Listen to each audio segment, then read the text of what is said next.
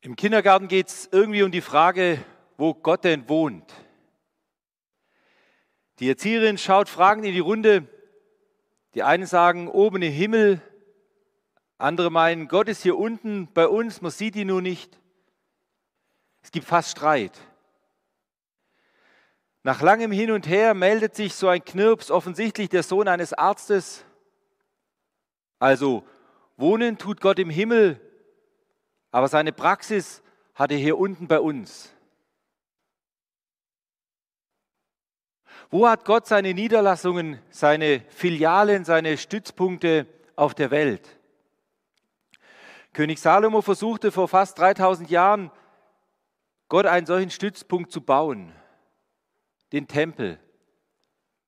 Und das Interessante, Gott hat sich darauf eingelassen. Zur Tempeleinweihung sprach Salomo ein Gebet, das uns überliefert ist.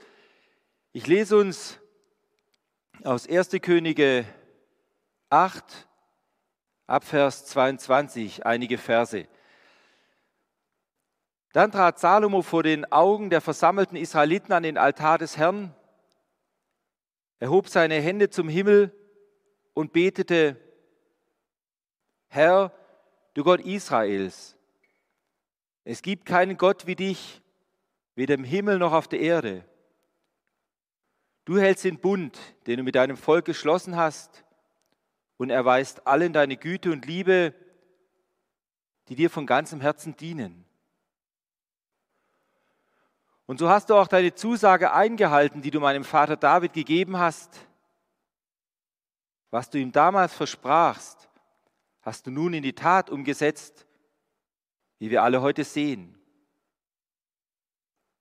Und ab Vers 26, ja du Gott Israels, bitte erfüll alles, was du meinem Vater David, deinem Diener, versprochen hast. Jedoch, kann Gott überhaupt auf der Erde wohnen? Ist nicht sogar der Himmel zu klein, dich zu fassen, geschweige denn dieses Haus, das ich gebaut habe?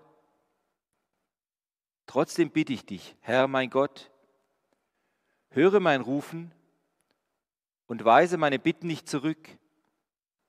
Erhöre das Gebet, das ich heute in aller Demut an dich richte.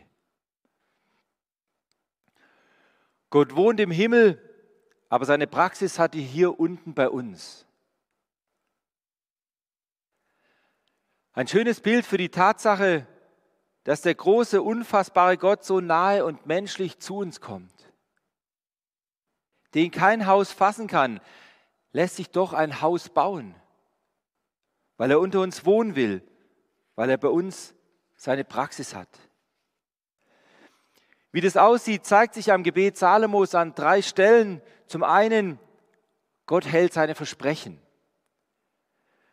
Zunächst stellt Salomo anbetend fest, du hältst den Bund, den du mit deinem Volk geschlossen hast. Und dann noch konkreter, Du hast deine Zusage eingehalten, die du meinem Vater David gegeben hast. Gott hält seine Versprechen. Gott bleibt verlässlich. Das sehen wir bis heute an Israel. Viele große Völker hat Israel erlebt und überlebt. Assyrer und Babylonier, Perser und Etrusker, Goten und Germanen haben in ihrer Zeit die Welt in Angst und Schrecken versetzt. Heute interessieren sich nur noch Historiker und Archäologen für sie. Israel, das kleine Volk, hat die Jahrtausende hindurch überlebt. Gott steht zu seinem Bund. Wir zweifeln und verzweifeln immer wieder an Gottes Versprechen, die er uns irgendwann mal gegeben hat. Es scheint sich nichts mehr zu tun. Alle Anzeichen sprechen dagegen. Aber selbst gegen die vielen Feinde Israels hat Gott sein Volk geführt und bewahrt. Sicher, sie mussten durch viele Krisen hindurch, selbstverschuldete Krisen, aber Gott hat immer sein Wort gehalten. Nimm Gott beim Wort. Wir haben so viele Versprechen Gottes, die wir direkt auf uns übertragen dürfen. Nimm zum Beispiel nur das, was Gott dir als letztes versprochen hat. Vielleicht ist es schon eine Weile her. Vielleicht ist es sogar dein Konfirmationsvers. Der gilt noch, der gilt dir heute. Der gilt dir in deine Situation.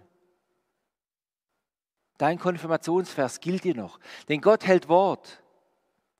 Selbst wenn wir zwischendurch wortbrüchig geworden sind, Gott bleibt treu. Sind wir untreu, so heißt es im Neuen Testament, so bleibt er doch treu, so bleibt er treu, denn er kann sich selbst nicht verleugnen. Was Gott dem David versprochen hat, das hat er eingehalten. Der Tempel wurde gebaut, so wie von Gott gesagt. Und genauso werden auch wir erleben, wie Gottes Versprechen sich in unserem Leben erfüllen. Alle, bis ins Detail. Wichtig ist, dass wir hier umdenken und Gott neu vertrauen. Vielleicht müssen wir auch um Vergebung bitten für unsere Zweifel. Und neu beginnen mit Vertrauen auf Gott. Interessant in dem Zusammenhang ist auch, dass wir Gott um die Erfüllung seiner Versprechen bitten dürfen. Gell, Salomo dankt in einem Satz Gott, dass er sein Versprechen an David eingehalten hat und bittet in einem anderen Satz, Gott möge die restlichen Versprechen auch erfüllen. Das ist nicht unverschämt, sondern das gefällt Gott. Gott freut sich, wenn wir ihn an seine Versprechen erinnern. Das gefällt Gott, weil wir ihn und sein Wort damit ernst nehmen. Wir dürfen also so wie Salomo beten, bitte Gott, erfüllt diese Zusage an mir, die du mir damals gegeben hast. Bitte Gott, mach das, so wie du mir es damals versprochen hast. Das dürfen wir. So dürfen wir Gott um Erfüllung seiner Versprechen bitten. Damit sind wir beim zweiten, wie Gott bei uns seine Praxis hat, obwohl er doch im Himmel wohnt. Gott ist erreichbar im Gebet. Durch die Himmelfahrt ist Jesus nicht in der Ferne verschwunden, sondern gerade dadurch ist er erst richtig erreichbar geworden, überall erreichbar. Ein Junge kommt aus der Kinderkirche und singt lauthals Vater, unser Vater. Ein Passant ärgert sich und spricht ihn an, Junge, ich gebe dir einen Euro, wenn du mir sagst, wo Gott wohnt. Der Knirps kontert munter und ich gebe ihnen zwei Euro, wenn Sie mir sagen, wo Gott nicht wohnt. Seit Jesus im Himmel ist, ist er überall für uns erreichbar, weil er versprochen hat, immer und überall bei uns zu sein. Ich glaube, dass wir das noch viel zu wenig nutzen. Das heißt doch, dass ich genau jetzt hier im Angesicht der Not Gott um seine Hilfe bitten kann. Ich muss nicht erst andere Kleidung anziehen, ich muss mich nicht irgendwelchen Reinigungsriten unterziehen, muss nicht nach Jerusalem zum Tempel oder nach Marschalkenzimmern in die Kirche kommen. Ich kann, ich kann genau jetzt bei der Arbeit, im Streit mit meinen Kindern und so weiter, kann ich beten. Zu Jesus um Hilfe schreien, weil er eh da ist. Er steht daneben. Er würde gern eingreifen, wenn wir ihn darum bitten. Ungebeten möchte er uns nicht dazwischen funken. Wir können es überall nutzen, dass Gott unsere Gebete hört, weil er neben uns steht, weil er immer bei uns ist. Und dass er unser Gebet erhören will. Übrigens, eine der vielen Versprechen, eins der vielen Versprechen, von denen hier die Rede war, Gott verspricht uns, bittet, so wird euch gegeben. Sucht, so werdet ihr finden. Klopft an, so wird euch aufgetan. Und es steht in unterschiedlichen Varianten so oft in der Bibel, weil Gott es wirklich ernst meint. Ich habe, um unseren Glauben an der Stelle noch etwas zu stärken, noch drei weitere Stellen, die genau dasselbe aussagen. Zum einen aus Johannes 14, da heißt es, was ihr mich bitten werdet in meinem Namen, das will ich tun. Oder Johannes 15. Wenn ihr in mir bleibt und meine Worte in euch bleiben, werdet ihr bitten, was ihr wollt, und es wird euch widerfahren. Und noch eine letzte Stelle. Wahrlich, wahrlich, ich sage euch, wenn ihr den Vater um etwas bitten werdet in meinem Namen, wird er es euch geben. Aus Johannes 16. Lauter Bibelverse, Versprechen Gottes, dass er unsere Gebete erhören will, dass er unsere Gebete erhört. Manchmal verzögert sich die Erfüllung dieser Gebetsverheißungen, sodass wir Geduld und viel Vertrauen brauchen. Zum Beispiel, wenn wir dafür beten, dass ein Mensch Christ wird. Georg Müller, der Waisenhausvater von Bristol, musste mehr als 63 Jahre um die Bekehrung eines Freundes beten. Wir wissen nicht warum. Das Entscheidende ist, so sagt Georg Müller, das Entscheidende ist, dass wir nie aufgeben, bevor die Erhörung kommt. Ich habe 63 Jahre und acht Monate um die Bekehrung eines Menschen gebetet. Er ist noch nicht bekehrt, aber er wird es bestimmt. Wie kann es anders sein? Wir haben die unveränderliche Verheißung Gottes, und auf sie verlasse ich mich. Das sagt Georg Müller. Warum musste Müller so lange warten? Wir wissen es nicht. Aber kaum war Georg Müller tot, bekehrte sich sein Freund. Noch vor Müllers Beerdigung. Sein Gebet wurde erhört, wenn auch die Erhörung lange ausblieb. Nehmen wir Gott beim Wort. Aber dabei werden wir eben immer wieder erleben, dass Gott so unfassbar groß ist, dass er in kein Haus, in keine, kein Schema und in keine Grenzen passt. Damit sind wir beim dritten und letzten Punkt. Salomo betet,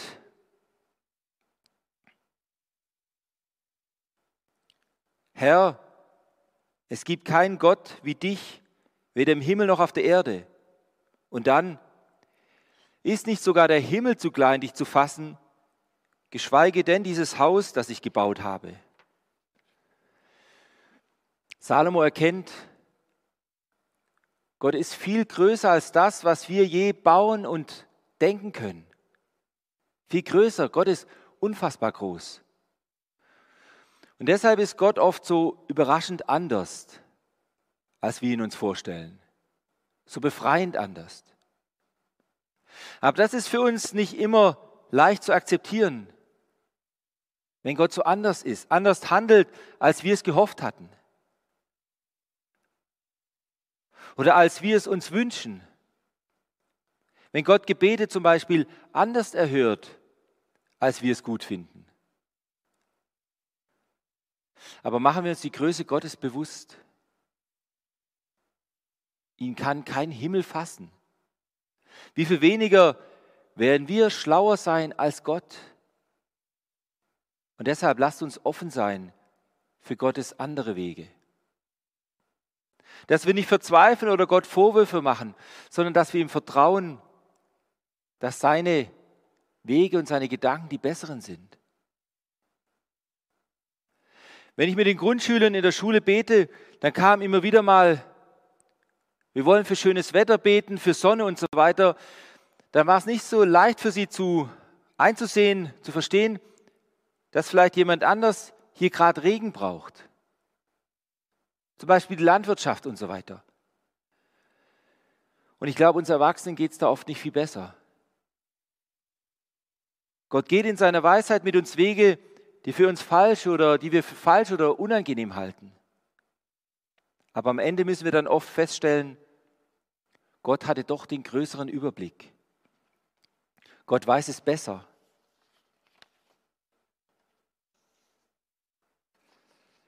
Werden wir doch offen für Gottes Gedanken und Gottes Wege mit uns. Er ist so überraschend anders, ja eher sogar befreiend anders. Das befreit nämlich vom eigenen Sorgen machen und Grübeln, wenn wir wissen und vertrauen, Gott hat für mein Leben den besseren Überblick. Denn ist nicht sogar der Himmel zu klein, ihn zu fassen. Amen.